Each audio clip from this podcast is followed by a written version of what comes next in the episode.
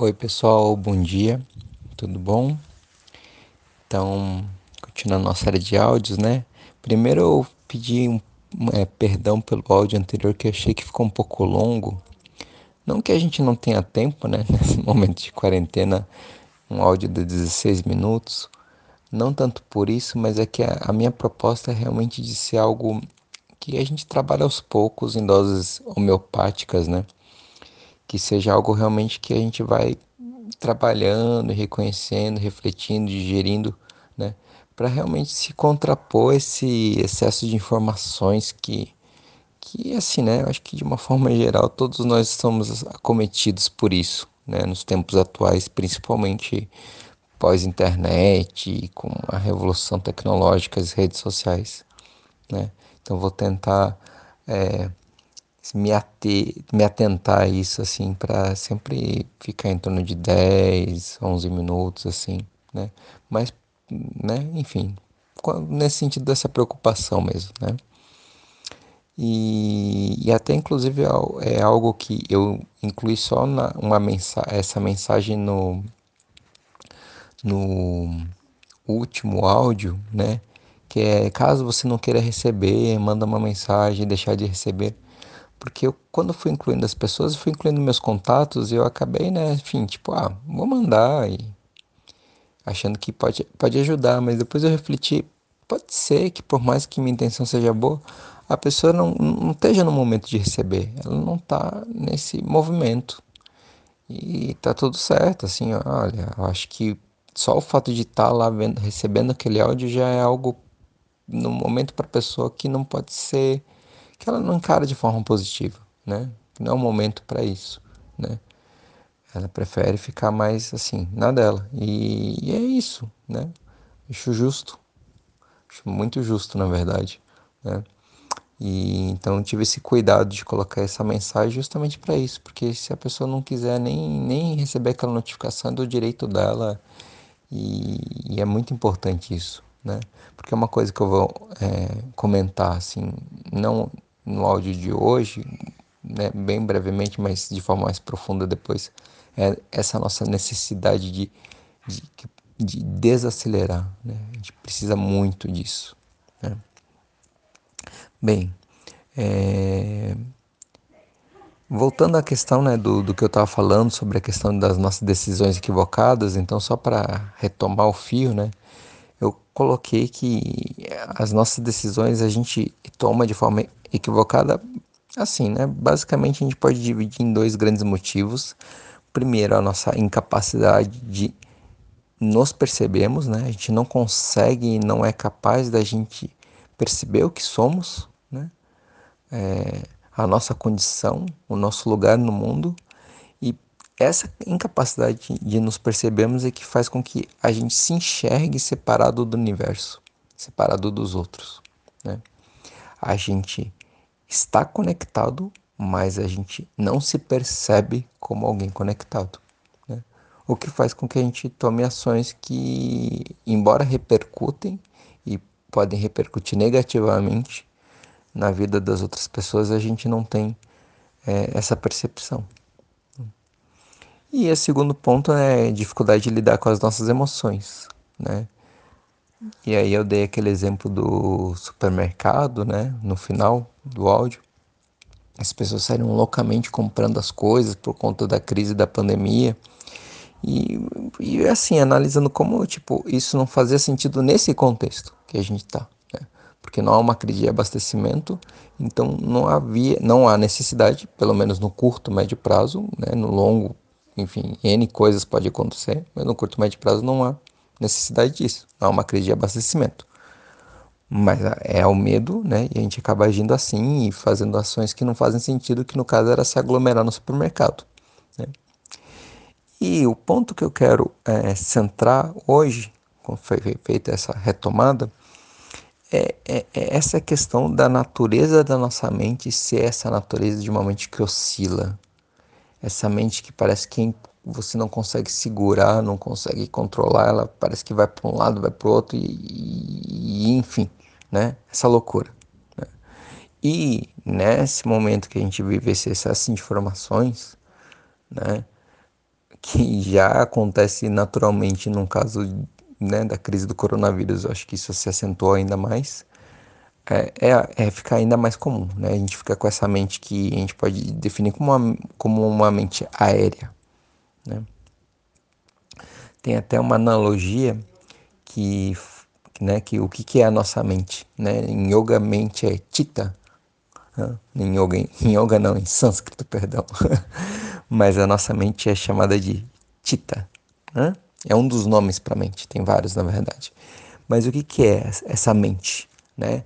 É, é, é a analogia que fazem que é, a mente é um macaco selvagem que está segurando uma garrafa com bebida, foi picado pelo escorpião e está com fogo no rabo.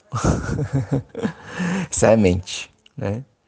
E eu ou seja, ela está completamente ali alucinada, fazendo um monte de coisa e parece que você não consegue parar ela em nenhum momento. Né? E aí existem técnicas no yoga para a gente trazer um assentamento para essa mente, né? para ela ficar menos aérea, né? para a gente conseguir dar um pouco mais de estabilidade para essa mente através de exercícios que são de diversa ordem, né? mas que tragam esse poder de maior concentração. E isso por um lado, então, por um lado, a gente pode conseguir trazer mais concentração para a mente, né, estabilidade. E por outro lado, a gente também pode, através de, das práticas de yoga, produzir mais abertura, né? Os asanas, as respirações, etc. Produzem mais abertura no corpo, né? A gente, a gente, às vezes a gente geralmente fala em ah, o yoga dá alongamento. É, é alongamento, mas eu prefiro esse termo abertura dar justamente essa noção de que você está abrindo espaço, você está permitindo que um espaço se construa. E esse espaço se constrói não só no seu corpo físico, como no seu corpo sutil, das emoções e dos pensamentos. Né?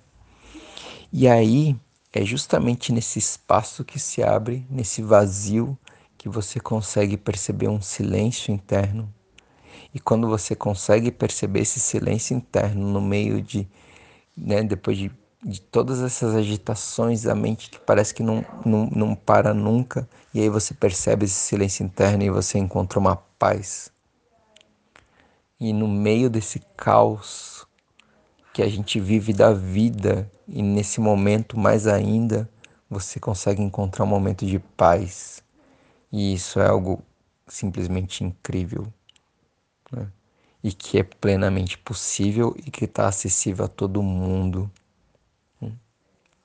E, e, é algo realmente que, que você olha assim, mas como? Mas é, é possível sim, tá? É, falo não só por, pela teoria do yoga, né, que estudo, mas por uma experiência pessoal também. E essa paz, esse, esse espaço que a gente constrói, né? essa capacidade de observar, de perceber o silêncio interno que habita a gente, que está ali, né? sempre presente na gente, é, é que faz com que nos permita que a gente haja de maneira menos reativa, ou seja, menos naquilo que o pessoal costuma chamar, ah, agir por impulso né? Você consegue dar um espaço, você consegue ter um tempo e você consegue agir de maneira mais responsável, analisando as situações. Tá? Mas é lógico que isso é uma prática que você vai adquirindo ao longo do tempo. E em certos momentos isso está melhor, em certos momentos isso decai um pouco, porque é o ciclo da vida, é isso mesmo. Né?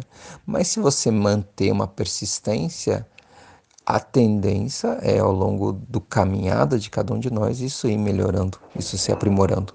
Né? Então é uma questão de paciência também, porque não é uma coisa que ah vamos melhorar de uma hora para outra. Né? Não é assim que funciona. Né? E aí eu queria passar um exercício bem simples de respiração que todo mundo pode fazer, que pode ajudar, né? É um exercício bem inicial assim, mas que já quem é praticante já conhece, provavelmente, mas quem não é praticante não conhece e vai poder experimentar. Né? Você fica numa posição deitada, de preferência num tapetinho, não diretamente no chão, mas também não na cama, né? se possível, né? se for possível, um colchonete, qualquer coisa assim. E você vai primeiro colocar a tua mão na barriga, bem próximo ao umbigo. E você vai procurar respirar só pela barriga. Só pela barriga você está respirando. Só isso, nada mais. Faz algum ciclo de respiração e cada vez mais você procura uma respiração mais suave, mas ao mesmo tempo mais profunda. E aí você vai percebendo isso e faz por um tempo. Num segundo momento, você vai colocar as tuas mãos na altura das costelas, os dedos voltados para dentro, né? E aí os dedos médios, só os dedos médios se encostam, né? Você tá com as mãos então na tua barriga, na altura das costelas, com os dedos voltados para dentro e os dedos médios né, esticados se encostam. E você vai procurar respirar só nessa região da costela, nessa respiração média. Você vai perceber que você está conseguindo respirar nessa região se os dedos médios se separarem levemente quando você inspira e se juntarem de volta quando você exala. Né? E aí, por fim, você faz a respiração na altura do peito, né? A respiração superior, que é onde muita gente acaba respirando predominantemente, né? Que é uma respiração que vocês vão perceber que gera um pouco de tensão, né? Você já às vezes com, é, eleva o ombro, já já dá um certo desconforto, né? Mas é uma região que você pode respirar também, mas pode gerar esse tipo de percepção. Tá? Ah, é importante falar, segunda respiração que eu falei na altura das costelas, às vezes, às vezes é difícil de fazer, tá? Quem não está acostumado, tudo bem, vai praticando, uma hora sai. Né? Você faz esses três, essas três regiões, né? Então, primeiro na parte baixa, na barriga, depois nas costelas, depois no peito, e por fim você faz em todas essas regiões. Né? E aí a imagem que eu quero que você tenha na cabeça é de uma garrafa que enche uma garrafa de água que enche e uma garrafa de água que esvazia. Ou seja, quando você inspira, você vai encher primeiro embaixo, depois no meio, depois em cima, e quando você exala, você exala primeiro em cima, depois no meio, depois embaixo. Essa prática você pode fazer, né, enfim, por cinco minutos. É, é bem simples de fazer, não é algo é, que, digamos, é, ah, não posso fazer sem um professor de yoga, não, não, não é algo que vai causar problema. E você perceba, né? De certa forma, uma coisa que eu aprendi é não acredite, né, nas minhas palavras, não acredite no que eu estou falando, duvide. Não, ou, não acreditar é no sentido de duvidar, tá? Mas perceba pela sua própria experiência. E aí, se quiser compartilhar e tudo mais, você me diz, tá? Fique bem à vontade, estou à disposição. Tá? É isso pro áudio de hoje, tá? O áudio de amanhã eu vou pedir a licença para vocês porque eu acho que eu me sinto impelido a fazer algumas observações é, em relação ao discurso que o Bolsonaro fez ontem, né? É, minimizando a pandemia. Aí, se vocês acharem que não, não tô afim de entrar nessa discussão, assim, eu vou é, fazer uma análise bem, bem tranquila, tranquila, assim, no sentido de é, não é ficar simplesmente criticando por criticar, mas assim, entendendo que contexto político é esse que a gente está vivendo, né? E pensando em quais são as medidas e ações concretas que a gente pode, como cidadão, né? É, do mundo e brasileiro, assim, é, que a gente pode estar pensando em tomar. Tá? É nesse sentido. Mas aí eu já aviso de antemão que, digamos, vamos dar uma, entre aspas, pausa nessas reflexões, tá? Que não é bem uma pausa, mas para porque eu acho importante assim, eu eu tá colocando algumas coisas para que servem como reflexão para todos nós também, tá? e aí você vê o que você acha melhor, se é pular esse áudio que eu vou fazer amanhã ou não, bom? É isso, gente. Muito grato mais uma vez. Um abraço.